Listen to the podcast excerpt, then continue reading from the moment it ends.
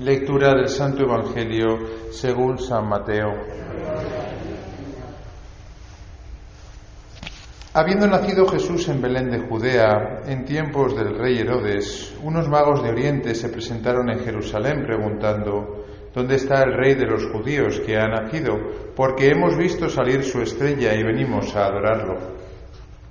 Al enterarse el rey Herodes se sobresaltó y toda Jerusalén con él convocó a los sumos sacerdotes y a los escribas del país y les preguntó dónde tenía que nacer el Mesías. Ellos le contestaron en Belén de Judea, porque así lo ha escrito el profeta, y tú, Belén, tierra de Judá, no eres ni mucho menos la última de las poblaciones de Judá, pues de ti saldrá un jefe que pastoreará a mi pueblo Israel. Entonces Herodes llamó en secreto a los magos, para que le precisaran el tiempo en que había aparecido la estrella, y los mandó a Belén diciéndoles, Id y averiguad cuidadosamente qué hay del niño, y cuando lo encontréis avisadme para ir yo también a adorarlo. Ellos, después de oír al rey, se pusieron en camino, y de pronto la estrella que habían visto salir comenzó a guiarlos hasta que vino a pararse encima de donde estaba el niño. Al ver la estrella se llenaron de inmensa alegría. Entraron en la casa, vieron al niño con María su madre y cayendo de rodillas lo adoraron. Después, abriendo sus cofres, le ofrecieron regalos, oro, incienso y mirra. Y habiendo recibido en sueños un oráculo para que no volvieran a Herodes, se retiraron a su tierra por otro camino. Palabra del Señor.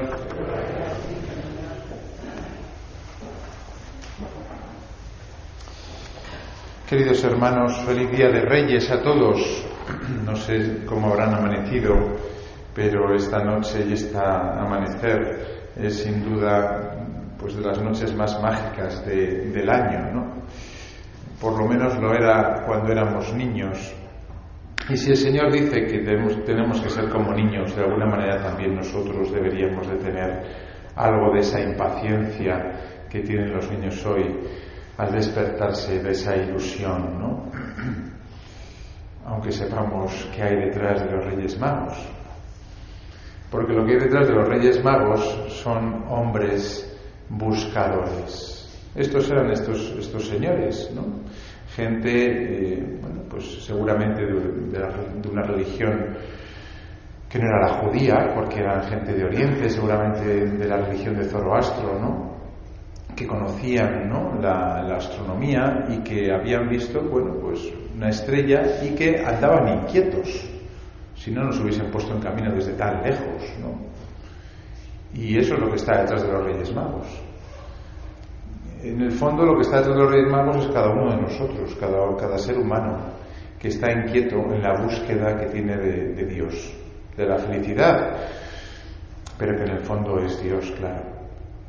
Y estas, estas personas encarnan perfectamente ese modelo de ser humano buscador, inquieto, que no le basta ni tener todo lo que a veces uno ha deseado porque no termina uno de estar contento. ¿no?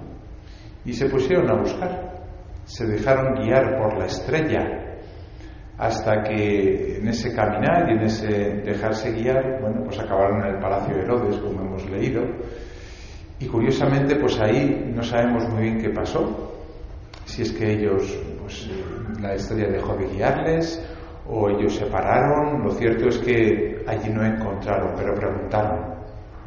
Y dice, y es muy curioso el texto lo que dice, que toda Jerusalén se sobresaltó. Es decir, los notables de Jerusalén eh, escucharon la noticia de, de una señal, de una estrella. Lo curioso del texto es que no fueron a Belén, y Belén está a un paseo de, la tarde. O sea que podían haber ido tranquilamente, no había que hacer grandes preparativos ni maletas, ¿no? Y sin embargo no fueron. A mí esto me recuerda a cuando entré al seminario.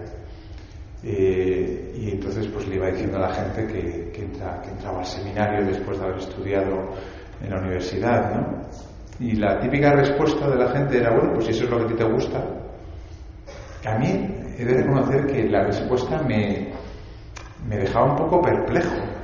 Cuando llegué a, clase, uno de los profesores supo explicármelo muy bien, porque claro, yo creía que era un poco como orgullo, ¿no? Decir, oye, pues no sé, alábame que me meto al seminario, pero no era eso. Lo que en el fondo me extrañaba es que la gente no se sorprendiese, ¿no? Que alguien se dejase guiar por una estrella, porque normalmente pues, pues somos personas de, de ras de, tierra, ¿no? Y, no nos dejamos guiar, ¿no? De, algo, que, algo que brilla y que parece que nos va a prometer algo, ¿no? Y eso es un poco la vocación, y eso es un poco Dios, ¿no? Que es alguien que no, no, no, le manejamos, no le controlamos y, y, que promete, nos promete la felicidad. Y a mí me sorprendía que la gente no se extrañase o no preguntase o no se inquietase un poco. Eran como el pueblo de Jerusalén, que dicen los magos que están, vienen de lejos para adorar al Rey de Reyes y ellos se sobresaltan, pero se quedan en casa, no salen. Eso es lo que pasa hoy en día con muchas personas que tenemos alrededor. Cuando nosotros profesamos nuestra fe y decimos que venimos a misa por la mañana y que cumplimos los mandamientos de Dios, que intentamos cumplirlos y que nos confesamos y decimos los, los pecados al sacerdote para que, para, para, para que nos perdone los pecados y que comulgamos al cuerpo, el cuerpo de Dios, ¿no? Todos los domingos y todos los días si queremos. Y la gente le da igual. Le da igual. Luego, hoy en día sigue pasando un poco lo mismo, ¿no? Hay como una, una, una frialdad, ¿no? Respecto a todo el tema de la fe, que ya por entonces se daba.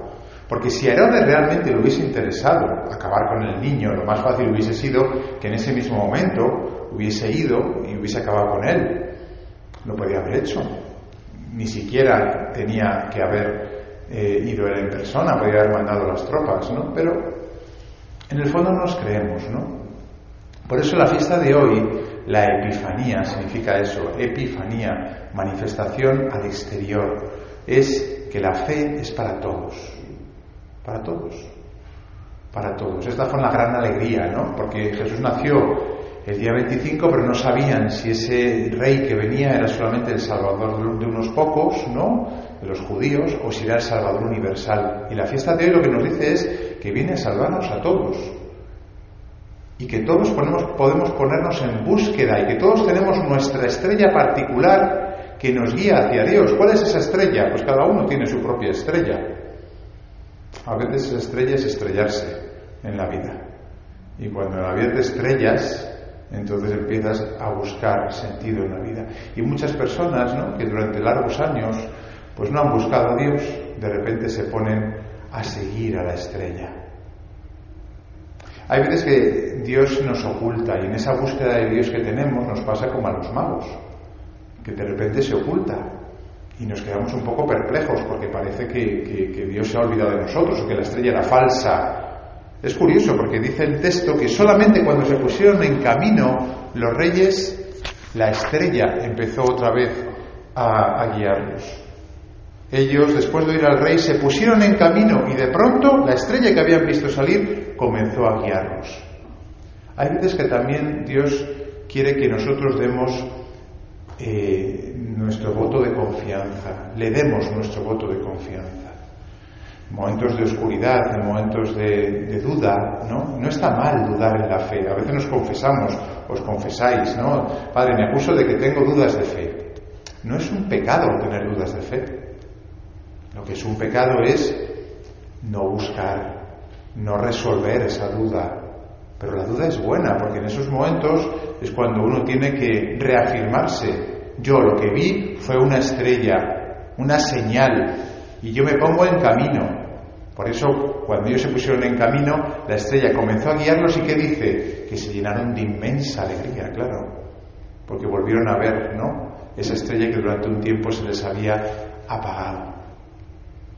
Pero es que cuando llegaron a Belén, al portal de Belén, y encontraron a Jesús, o mejor dicho, que lo dice muy, muy, muy bellamente, ¿no? Vieron al niño con María, su madre, y cayeron de rodillas, como dice el texto, comenzó otra prueba, podríamos decir, ¿no? Para estos hombres, ellos que eran poderosos, ellos que habían buscado al rey en el lugar de los poderosos, en la ciudad principal, en el palacio, de Herodes.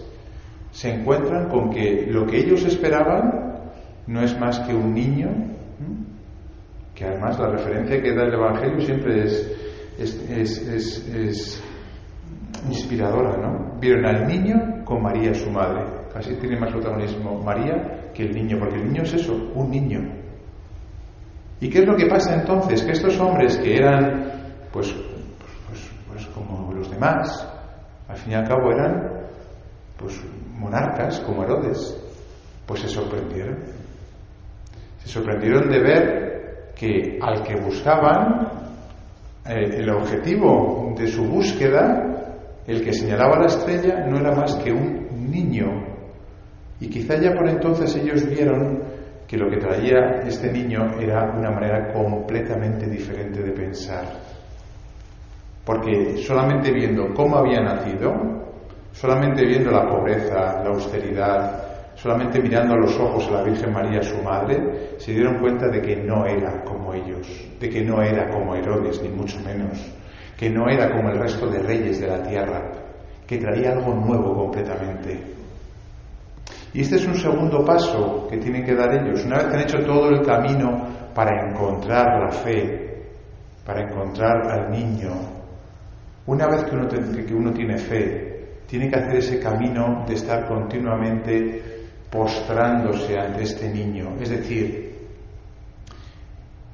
como mm, inclinándonos ante la manera nueva de vivir que nos trae Dios. Eso es adorarle, eso es postrarse de rodillas. Y entonces entender que el poder no es lo que ellos creían, que está en el servicio, que está en la humildad, que está en la pequeñez, que está en la pureza de María y de José que se ve en sus ojos, que se ve en la alegría con que le recibirían, en de alguna manera la falta de protección que ellos tendrían allí, frente a la idea que ellos tenían del poder, del tener, del placer. Siempre que nos encontramos con Dios, de alguna manera nos cambia los esquemas a nosotros.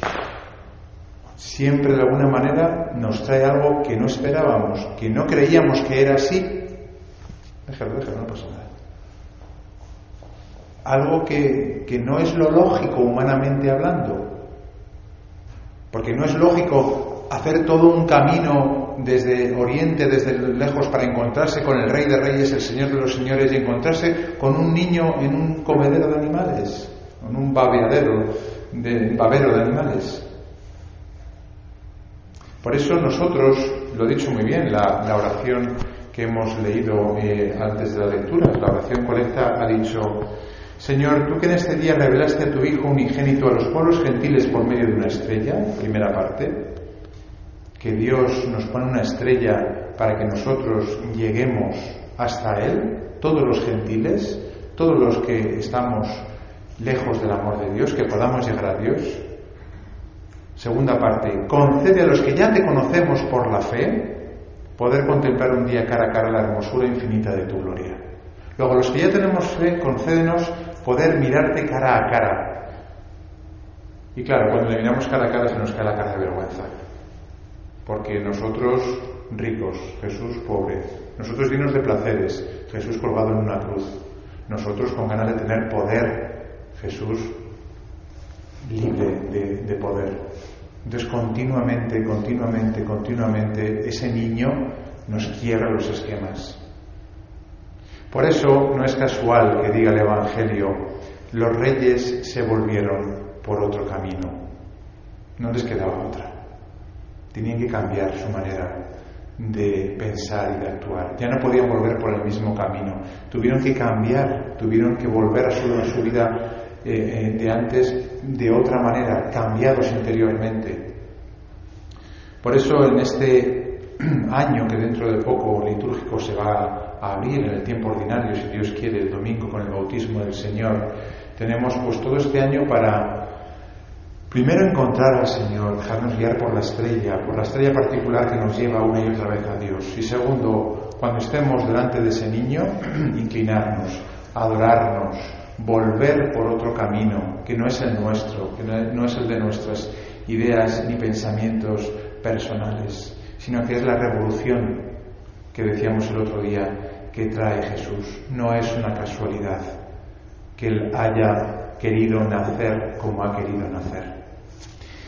Termino con la letra de una canción que acabo de, leer en el confesionario. Estaba leyendo un libro y una letra no conocida de, de una artista, ¿no?